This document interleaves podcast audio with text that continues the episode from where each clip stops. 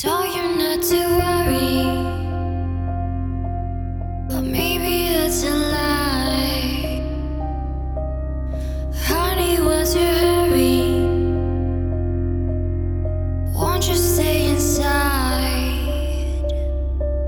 Remember not to get too close